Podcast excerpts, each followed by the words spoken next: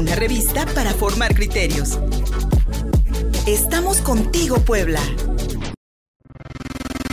Migración con Erika Nieto.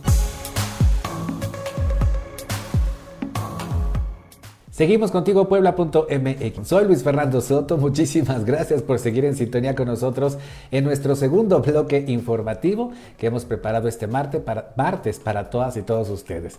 Estamos transmitiendo en Contigo Puebla Radio, nuestro perfil en Facebook, arroba Contigo Puebla, arroba Luis Fer Soto en Twitter, en Instagram y por supuesto en www.contigopuebla.mx, nuestro nuevo portal informativo. Búsquenos así, www.contigopuebla.mx.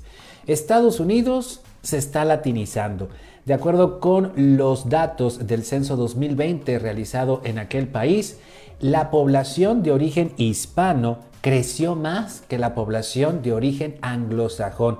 Esta nueva gran, gran, esta nueva gran minoría allá en los Estados Unidos, sin duda alguna, tiene repercusiones sociales y políticas en el país del norte. La columna de Erika Nieto, nuestra querida amiga, ya en la línea telefónica. Buenos días, Erika.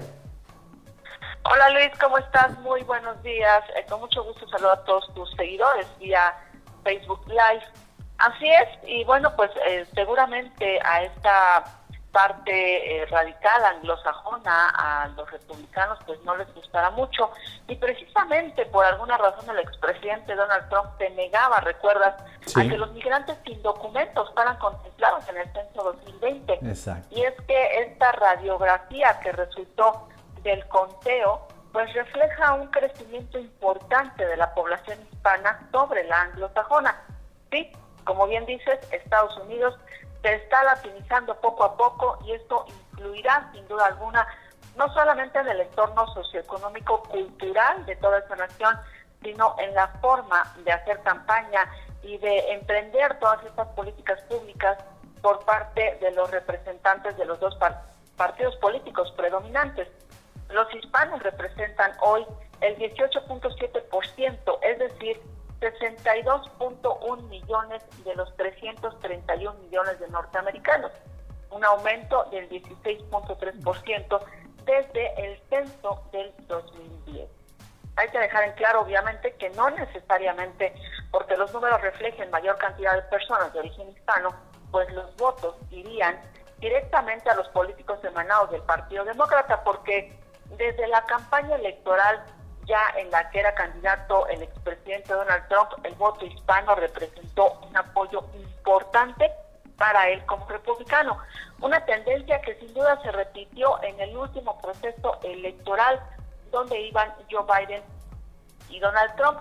Recordemos que en ese momento pues se pensaba que el, voto hispano eh, favorecería de manera eh, pues muy abierta a Joe Biden como demócrata, sin embargo no fue así, entonces pues al final vimos los resultados completamente cerrados entre ambos, porque el voto hispano y diversas organizaciones como Latinos for Trump pues demostraron que muchos latinos, principalmente de origen mexicano, apoyaban la política antiinmigrante de Donald Trump, apoyan la construcción del muro y apoyan las deportaciones de indocumentados porque pues los mexicanos que forman parte de estas organizaciones argumentan que el caos que se vive en la frontera con la llegada de las caravanas migrantes pues aumenta la discriminación y los actos de odio que pues también les están afectando a ellos como latinos que ya viven desde hace muchísimos años allá en Estados Unidos, incluso para sus, sus hijos que ya son ciudadanos norteamericanos y que aunque nacieron allá, pues finalmente el color de su piel y el físico hispano pues hacen que los discriminen por igual. Entonces, pues por eso es que muchos latinos y muchos mexicanos pues están también apoyando esa postura radical en contra de los migrantes. Así los resultados del censo 2020 reflejan también el crecimiento importante de ciudades como Nueva York, Houston, Los Ángeles, Chicago y Phoenix, aunque también crecieron grandes estados como Texas, Carolina del Norte y Florida por lo que el jaloneo político pues será muy importante en el próximo proceso electoral intermedio, sobre todo porque también se dio a conocer que la migración de las zonas rurales a las urbanas pues también aumentó considerablemente, por lo que el voto tradicional y radical anglosajón que se encuentra precisamente en estas zonas rurales pues ya podría verse disminuido. Y bueno, si seguimos hablando de censos, fíjate que hace unos días la oficina de la Organización Internacional de las Migraciones para Guatemala, la Agencia de los Estados Unidos para el Desarrollo Internacional, la USAID y el Fondo de Población de las Naciones Unidas presentaron un importante análisis denominado Caracterización de la Migración Internacional en Guatemala, que está basada en los datos arrojados por el último censo de este país sobre migración y remesas en el que se demuestra que la juventud y la niñez guatemalteca están viendo en Estados Unidos la posibilidad de una mejor calidad de vida. Y es que el panorama que ofreció este censo pues no es muy alentador, de hecho están migrando 3.2% más jóvenes y niños cada año. Entre las razones se encuentran que están fuera del sistema educativo, que no encuentran empleo y que no hay programas gubernamentales destinados directamente para favorecer a la juventud y para pues generar en ellos también un arraigo importante para sus comunidades. En estos datos resalta que ante la migración de los adultos, Luis Fernando, muchos niños y jóvenes se quedan a cargo de su hogar y eso hace que tarde o temprano pues ellos también busquen migrar, ya sea para alcanzar a sus padres en la Unión Americana o porque escapan de un entorno doméstico violento y lleno de explotación laboral. El problema es que esta migración juvenil pues se va a agudizar en el futuro cercano. Ese es el panorama que están contemplando aquí en Guatemala y que bueno pues finalmente también pues abona a todos estos eh, flujos migratorios ¿no? que también vemos cruzar por México y que bueno pues eh, se, suma al del cambio climático, se suma al de los desastres naturales como el que estamos viendo ahorita con las comunidades que están migrando en Haití. Mi querida Erika Nieto, sin duda alguna eh, el, crecimiento de la población hispana en los Estados Unidos pues tiene como común denominador, digamos así, la expulsión de millones de personas de sus países de origen para, mejor, para buscar mejores oportunidades allá en los Estados Unidos. Y esto es lo que ha ocurrido por lo menos en los últimos 10 años.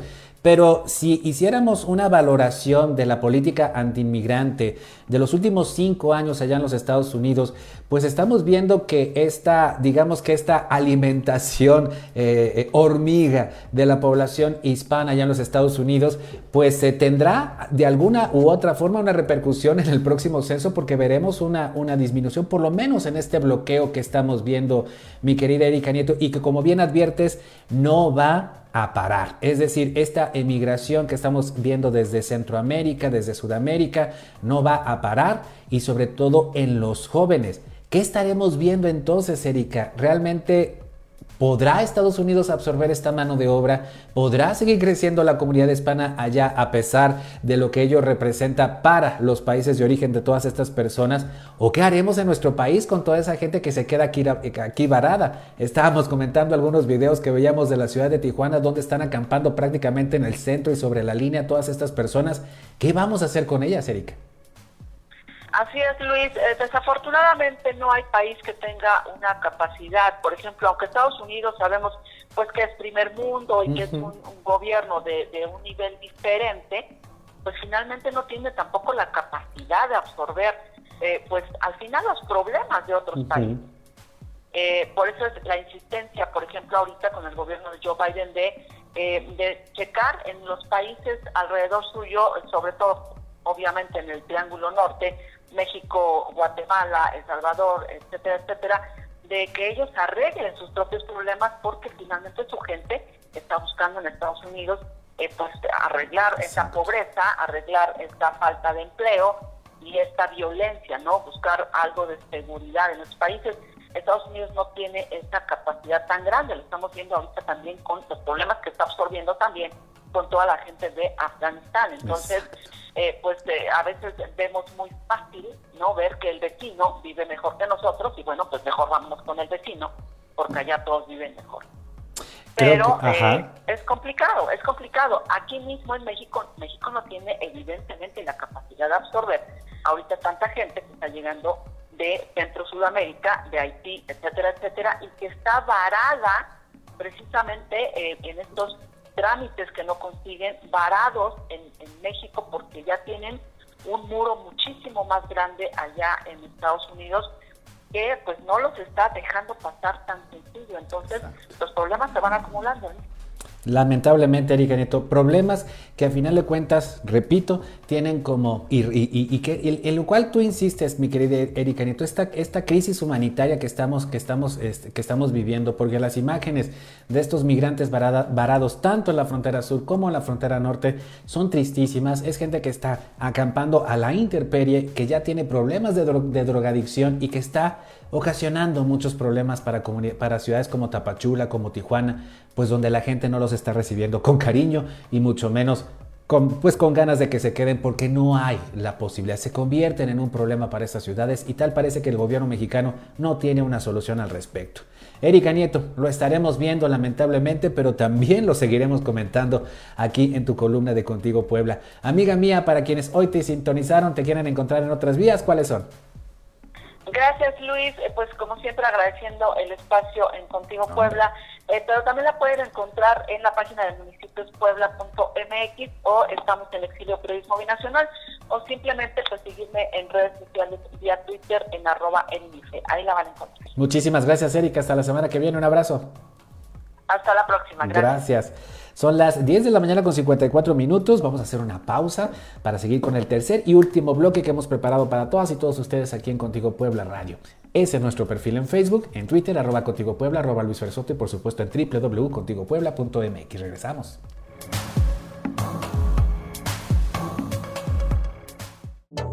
Síguenos en Facebook y en Twitter.